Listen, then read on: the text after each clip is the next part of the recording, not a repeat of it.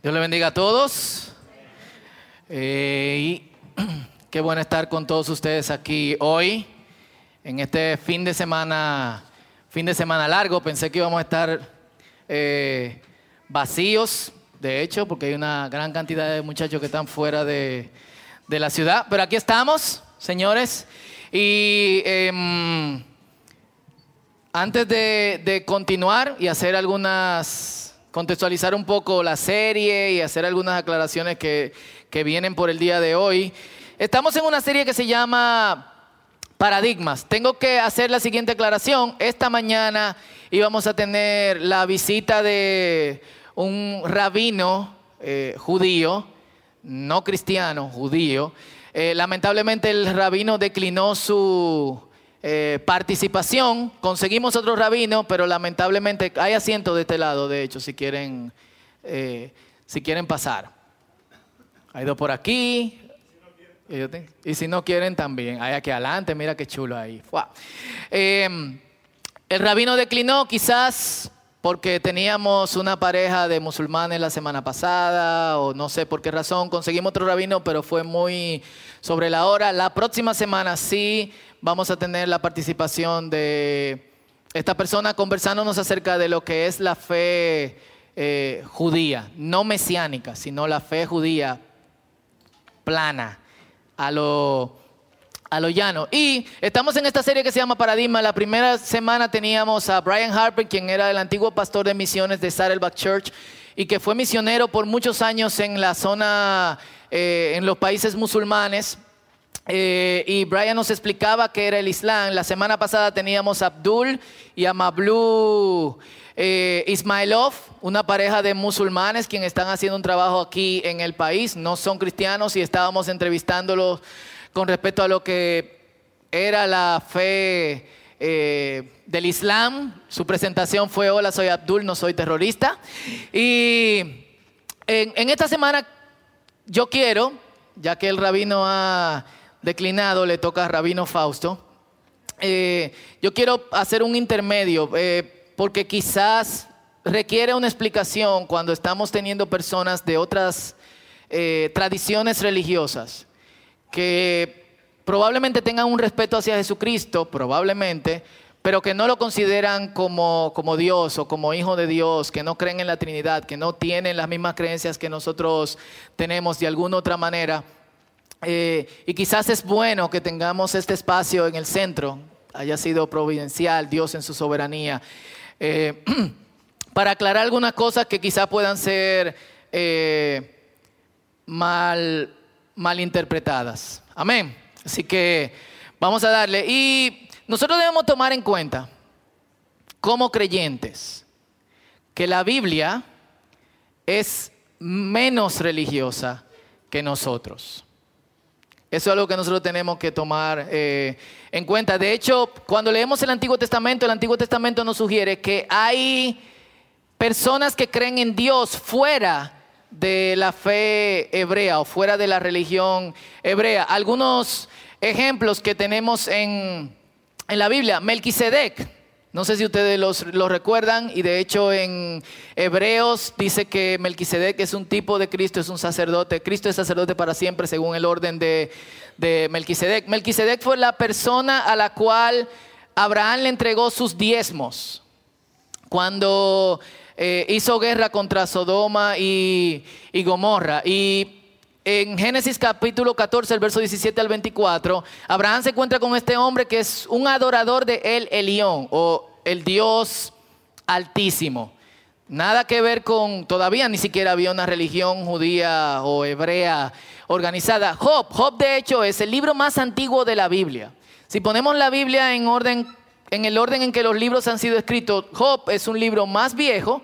Y no solamente eso, Job era de Babilonia, era, tierra, era, era de, de, la tierra de los, de los caldeos. Y sin embargo, Job, a pesar de ser de Babilonia, se dice que, o se cree que era del mismo tiempo de, de Abraham, creía en Dios. Jetro, o Jetro, el suegro de, de Moisés y quien a Moisés eh, se encuentra en Madián y Moisés de hecho lo, defiende sus hijas y él lo, recibe como, como, nuero, era también un sacerdote de Dios fuera de la fe eh, hebraica. O sea, él no era de la línea de Abraham ni nada por el estilo. Los madianitas eran una tribu nómada del norte de, de, de África. Entonces, la Biblia nos ofrece la oportunidad de que fuera de lo que nosotros consideramos una fe exclusiva en el Dios altísimo, están aquí conmigo. Hay personas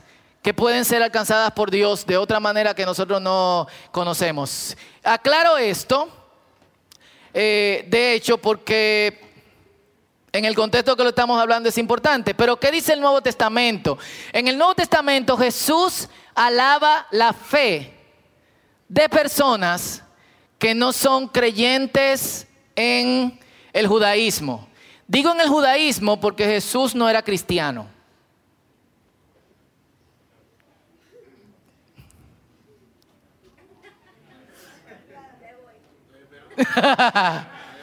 Yo estoy esperando que me, tiran piedra.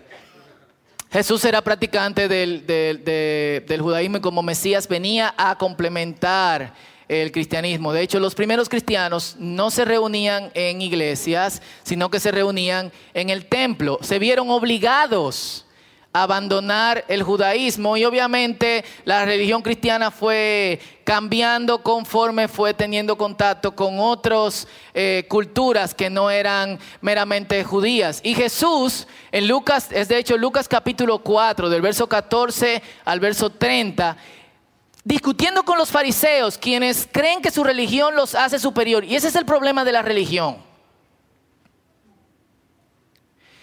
Mucha gente entiende que hay un problema con Dios. El problema está con nosotros, que en el momento en que tenemos algo que consideramos de alguna otra forma verdad, nos sentimos superiores a otras personas y tratamos de forzar nuestras creencias sobre ellos. Y de hecho disminuimos a otras personas que de alguna otra forma no creen lo mismo que nosotros creemos o no tienen ningún tipo de creencia. Le pongo un ejemplo. Hay gente que entiende que quien no es cristiano eh, o es alcohólico o es drogadito o se acuesta con otra mujer o roba. Porque no es cristiano y tiene mucho más probabilidades que un cristiano de hacerlo. ¿Sí o no? ¿Eh? No sean tímidos, ¿sí o no? Él dijo gloria a Dios. Porque gloria a Dios. Así que Jesús, frente a esta gente, le dice, señores, eh, yo quiero recordarle a ustedes que en el Antiguo Testamento, él no le dijo en el Antiguo Testamento, pero en las Escrituras, Naamán, que era un sirio,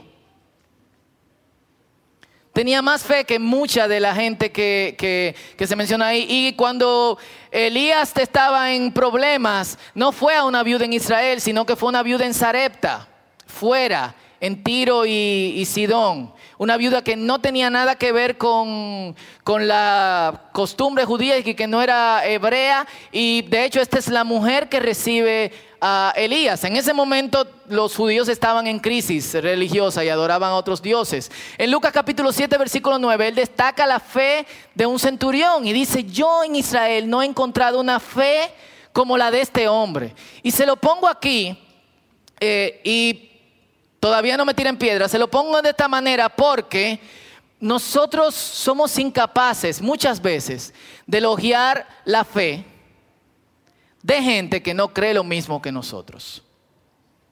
Mucho menos de amarlos. Mucho menos de respetarlos. Y no estoy diciendo que creamos lo mismo que otras personas creen. Si no estoy diciendo que el cristianismo debería de hacernos eh, diferentes. La fe de la mujer cananea. Esta mujer pasó trabajo con Jesús, porque cuando ella le dice, Jesús sana a mi hija, Jesús le dice, mira, yo vine a la gente de Israel, yo no vine a los perros. Jesús le dijo perra.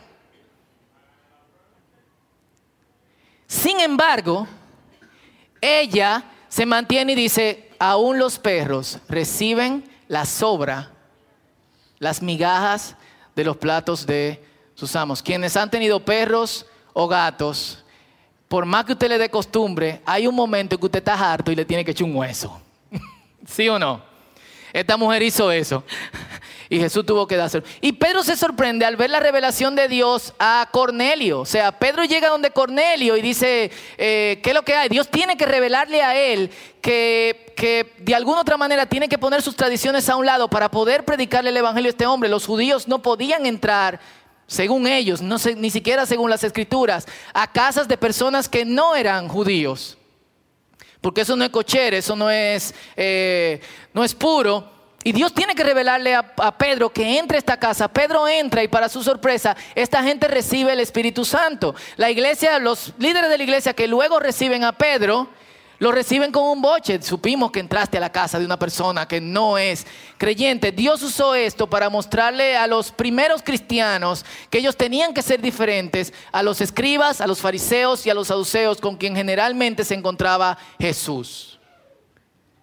Y si Dios le mostró esto a ellos, yo creo que dos mil años después, o para ser un poquito más exactos, 1984 años después, si consideramos el tiempo en que pasó eh, esto, no creo que cambie nada si las escrituras son las mismas para nosotros. ¿Cuántos me dicen amén?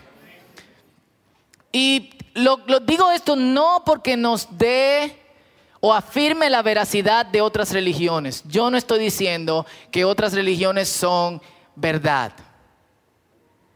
Pero sí nos habla que en la búsqueda de Dios es posible que otras personas que no tienen la oportunidad de nosotros de ser predicados constantemente el Evangelio, Dios esté preparando su corazón para cuando uno de nosotros llegue.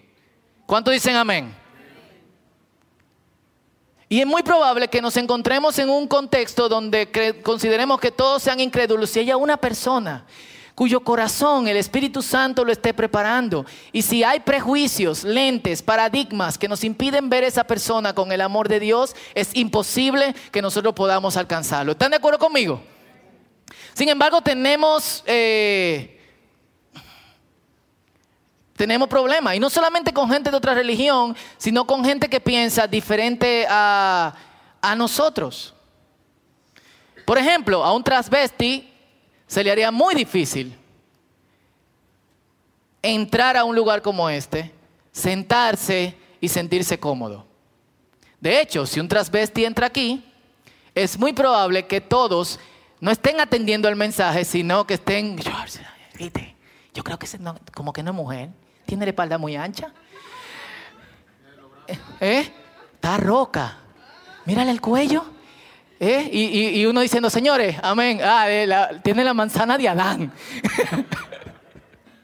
que no es manzana y no es de Adán, pero bueno. Eh, estuviéramos distraídos con eso. O sea, fíjense hasta qué punto nosotros hemos llegado en vez de decir, Señor, en el nombre de Jesús, si tú has traído a esa persona a este lugar, tócala. Ayúdanos a hacer amor a esa persona. Señor, es muy probable que yo no pueda acercarme y que no pueda abrazarme. Dame fuerzas para al final de este servicio yo abrazar a esa persona y decirle, hey, qué bueno que estás aquí. Y no necesariamente Cristo te ama. Eh, a veces el Cristo te ama es eh, ofensivo. Y a veces solamente le decimos Cristo te ama a las personas que son diferentes a nosotros. Si uno ve un jevito en pinta, no le dice Cristo te ama, le dice otra cosa. Hey, te invito a mi iglesia este domingo, es cool. Pero a otra persona que uno ve como de o que si yo quién, o con mucha red, Cristo te ama. Cristo puede transformar tu imagen, tu apariencia y todo lo demás. No interesa tu corazón. Eh, después el Espíritu Santo resuelve con eso, pero primero tenemos que hacerte un cambio eh, radical. Y si somos seguidores de Jesús y gente que sigue su ejemplo, entonces tenemos que seguir el ejemplo en cómo Jesús tenía el trato a otras personas, inclusive personas que eran consideradas paganas. También nos dice otra cosa, y es lo que, lo, que yo le quiero decir. El hecho de que otras personas crean, para atrás,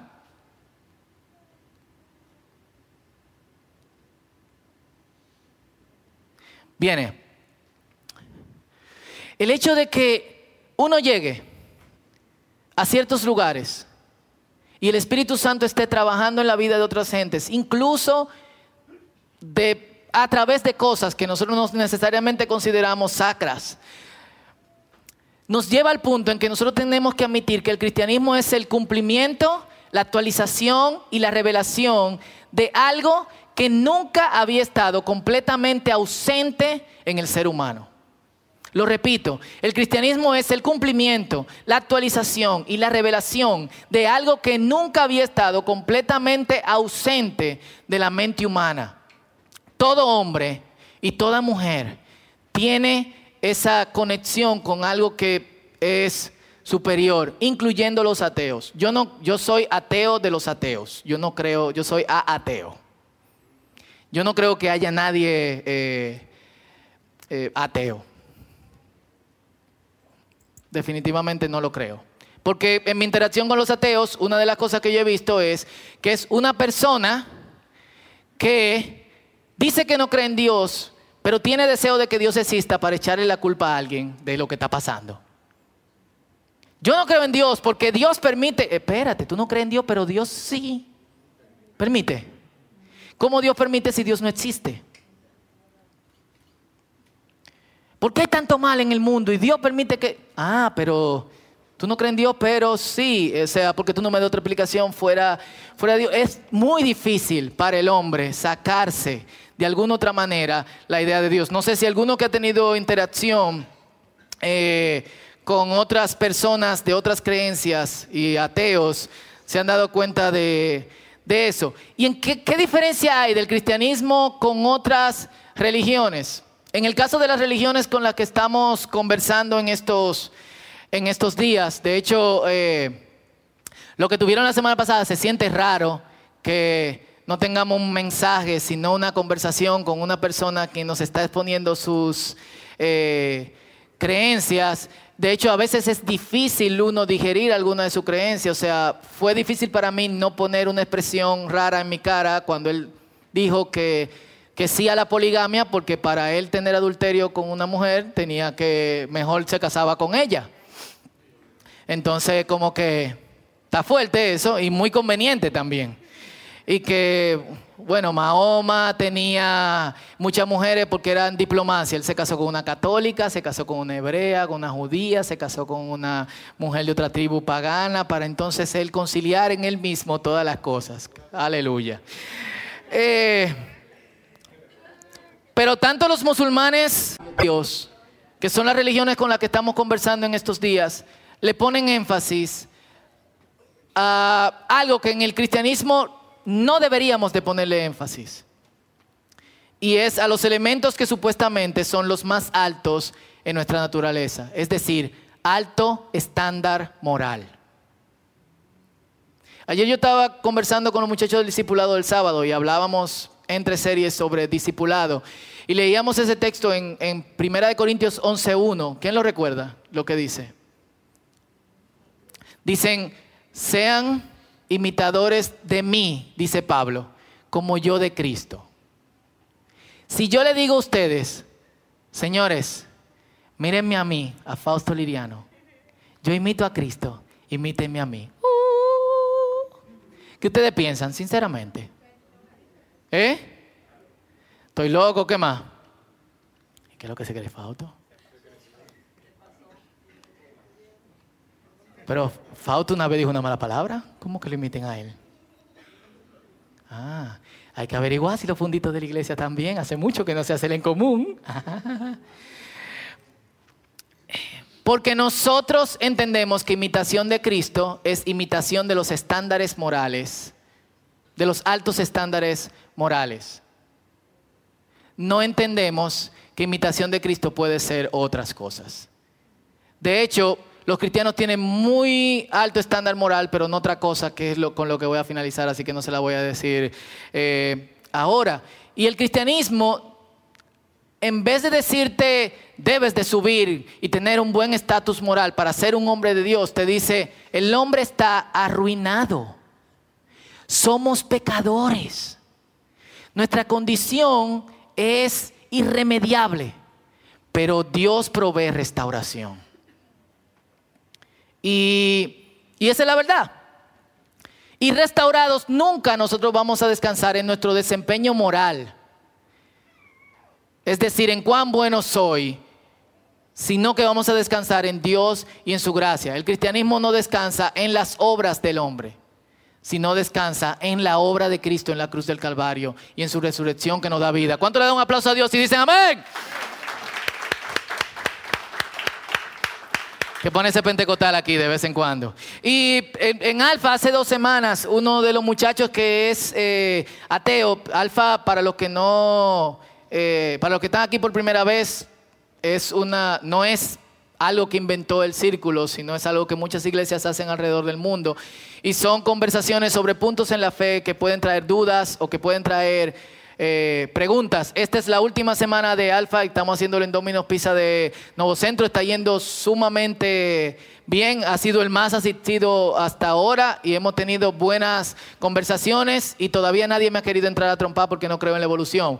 Pero levanta la mano, que es uno de los muchachos de, de Alfa, y dice, mira, una de las cosas que yo no entiendo es esto.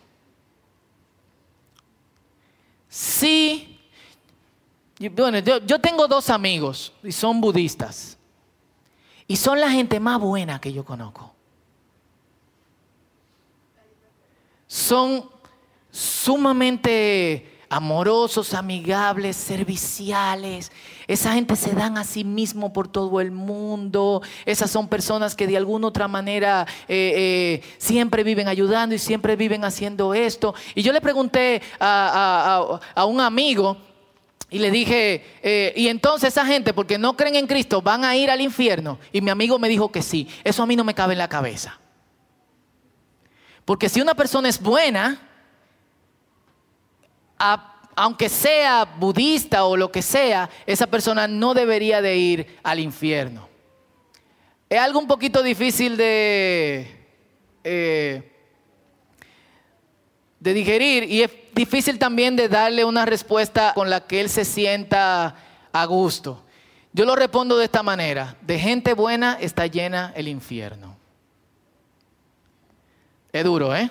No lo dice la Biblia, pero una, en Jericó 3.15. es una de estas cosas que dice, la Biblia dice, camarón que se duerme se lo lleva la corriente. Eh, Sí, yo quiero, yo quiero responderle a ustedes la cuestión de, porque generalmente es una pregunta que nosotros mismos no hacemos. Todos hemos sido confrontados con gente que de alguna otra manera son más buenos que cristianos que nosotros conocemos. Levanten la mano los que conocen gente más buena que cristianos. Yo he sido más engañado por cristianos Ok, vamos a dejarlo ahí. Ese es otro, otro mensaje. Perfecto. Eh, y yo haría la siguiente pregunta. ¿Todas las religiones conducen a Dios? Yo sé, cuando yo era chiquito estaba la lucha libre. Eh, con Ya Veneno y Relámpago Hernández, tenía su musiquita y decía, eh, ¿cómo era que decía? Saltos mortales, hombres por los aires. Esto es la lucha libre, el deporte que está...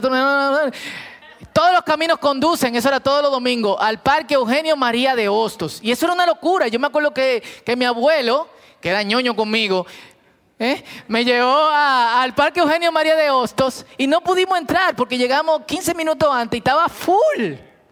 Full, yo quería ver allá Veneno y Relámpago Hernández. Eran luchadores rarísimos porque tenían barriga, pero no importa. Eh, ellos decían, todos los caminos conducen al Eugenio María de Hostos. Y es lo, que, es lo que yo uso como metáfora de todas las religiones conducen a Dios. La respuesta es ninguna religión conduce a Dios. Ninguna. Ni siquiera la religión cristiana.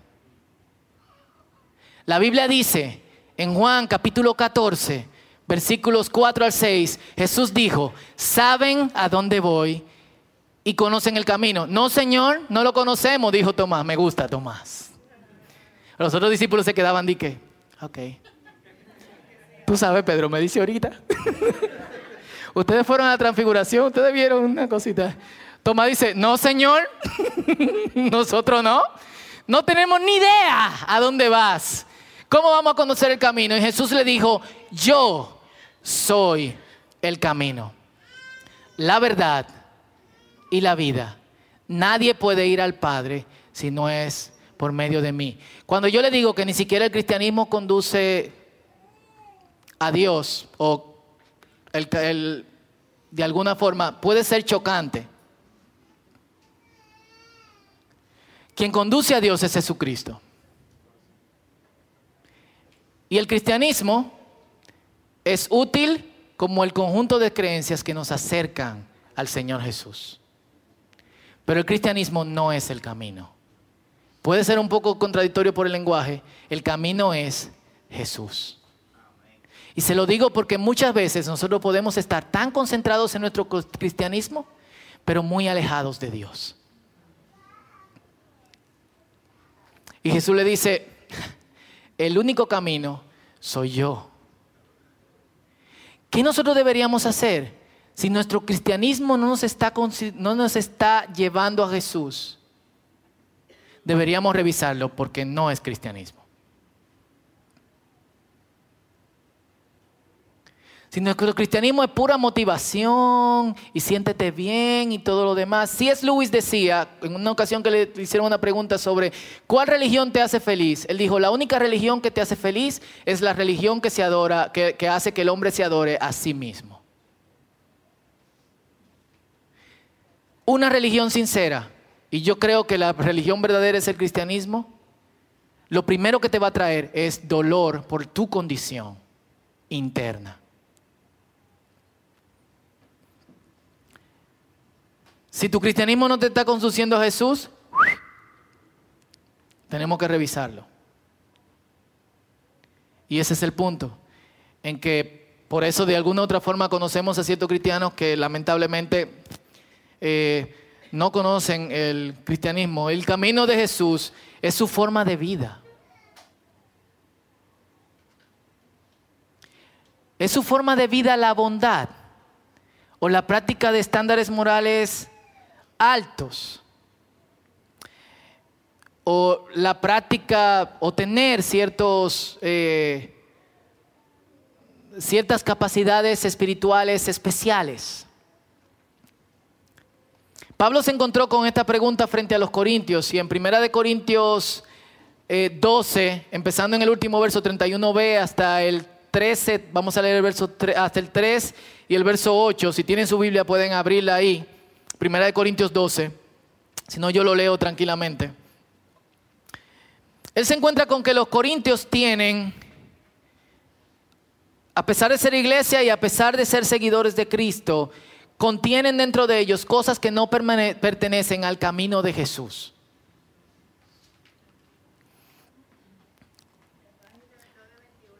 Eh, para los que no buscan rápido en la Biblia, página 921 en la Biblia Pablo verde. Y los corintios eran este tipo de gente que se peleaban y decían, yo soy de Pablo, yo soy de Apolos, yo soy de este, yo soy de lo otro. Pablo, Pablo no predica tan bien, Apolo es el más bacano, porque Apolo te mete filosofía y frases de otra gente. Yo soy de Pedro porque caminé con Jesús.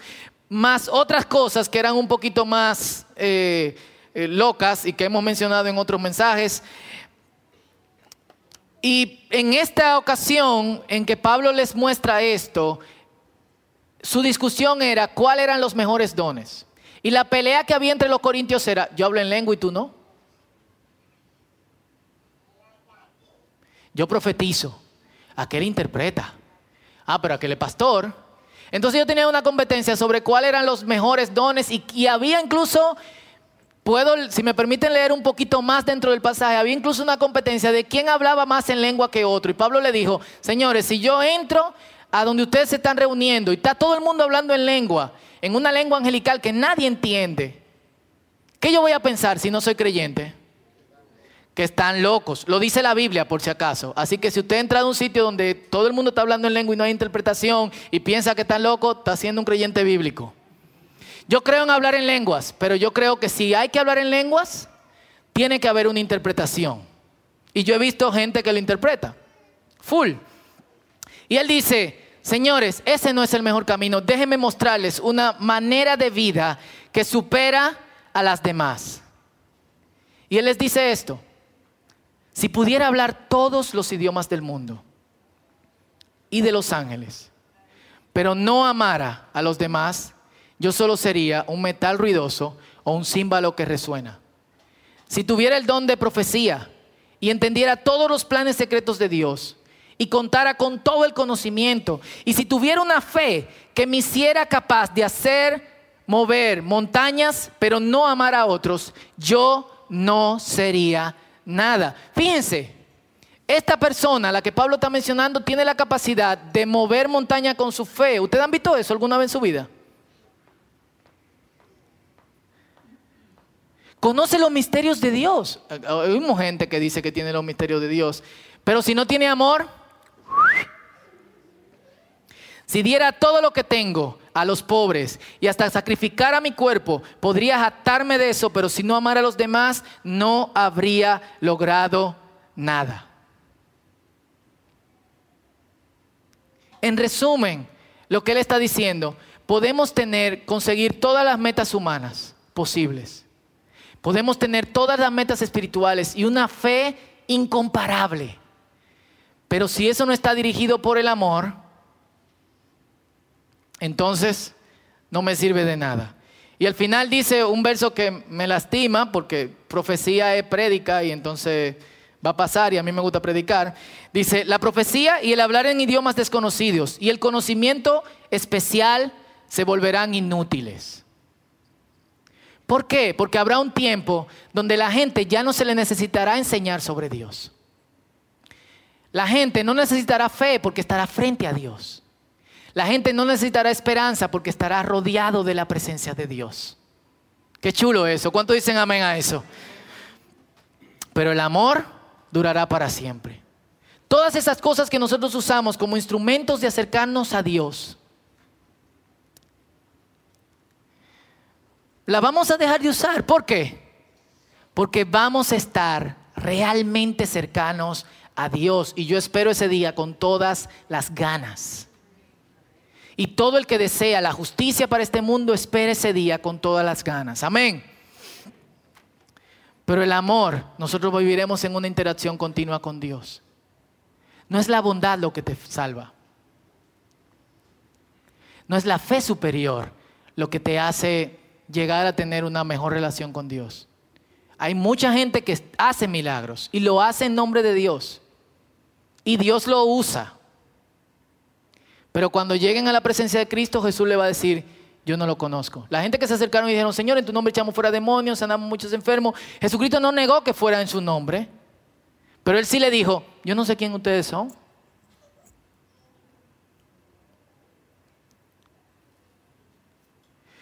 ¿Qué es lo que hace esto? El amor. Y digo algo, para esto la boda de anoche, de hecho anoche se casó Luis e Isabel, ¿qué ah, pero me sirvió en urgencia cuando el rabino dijo, no voy. Eh, nosotros entendemos, eh, tenemos de alguna u otra forma dentro de la palabra amor muchos conceptos. Deseo, pasión, necesidad y también amar. Y en inglés peor, porque en inglés tú, eh, tú amas el helado y amas el café y amas un montón de cosas. También ama a tu esposa y ama a tu carro y ama a tu perro y ama Nueva York. I love New York. Eh, pero el amor al que se refiere aquí es otro tipo de amor. Y tenemos que entender que la Biblia fue escrita en otro idioma y el Nuevo Testamento en griego. Y en el griego hay ocho palabras para amor. Cada una de esas palabras destaca algo importante del amor. Si yo tengo un amigo, es amor filos. Si yo soy compañero de alguien en el trabajo y soy solidario con esa persona, es estorge. Si yo tengo pasión por la persona con quien me casé, es amoreros. De donde viene la palabra erótico. Pero hay un amor superior bajo el cual todos estos amores eh, se cobijan y es el amor ágape. Y ese amor solamente surge de una profunda relación con Dios. Así que es imposible llegar al camino del amor si no nos conectamos con Jesucristo.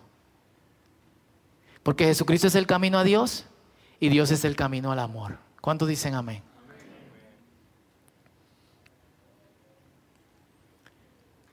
No nos salva la bondad, ni nos salva la superfe, ni nos salva la super eh, no nos hace mejores cristianos, de hecho somos salvos por gracia en Cristo Jesús. Una vez estamos con Dios, el amor es el mejor camino. Y no el amor de, ah, te amo, sino el amor que lo hace todo posible. Y permítame decirle esto, eh, perdón a los que estaban en la boda anoche, ¿cuánto han tratado de ser pacientes alguna vez en su vida y le ha fallado? ¿O cuánto han tratado de esperarlo todo por una persona a quien aman? ¿Eh? Y se cansan. ¿Eh? ¿Cuánto han tratado de... Eh, ok. La Biblia nos dice que el camino a eso es el amor ágape, el amor de Dios. Es el amor ágape de donde surge la paciencia. Es del amor ágape donde surge soportarlo todo. Es del amor ágape de donde surge el dominio propio. Es del amor ágape de donde surge el simplemente sacrificarse por todos. Fuera de eso, podemos hacer un buen acto, pero ese acto carece de valor delante de la presencia del Señor. Esa, señores, es la gran diferencia entre el cristianismo y otras religiones. Porque para llegar a alcanzar ese amor necesitamos llegar al Padre y para llegar al Padre necesitamos solamente a quién? A Cristo. Pero si tenemos ese amor, entonces nosotros empezamos a mirar a otras personas que son diferentes a nosotros, que tienen necesidades diferentes a nosotros y que practican costumbres religiosas diferentes a nosotros, seremos capaces de acercarnos a ellos sin miedo, amarlos, preguntarle, ¿en qué que ustedes creen? Cuéntame. Porque al cristiano le encanta decir que cree, pero no le importa nada que cree la otra persona. Yo quiero saber qué tú crees. Y no tiene que ser otra religión. O sea, tú crees que hay que, que hay que despenalizar el aborto. ¿Por qué tú crees eso? Sin quillarte. Ora al Señor.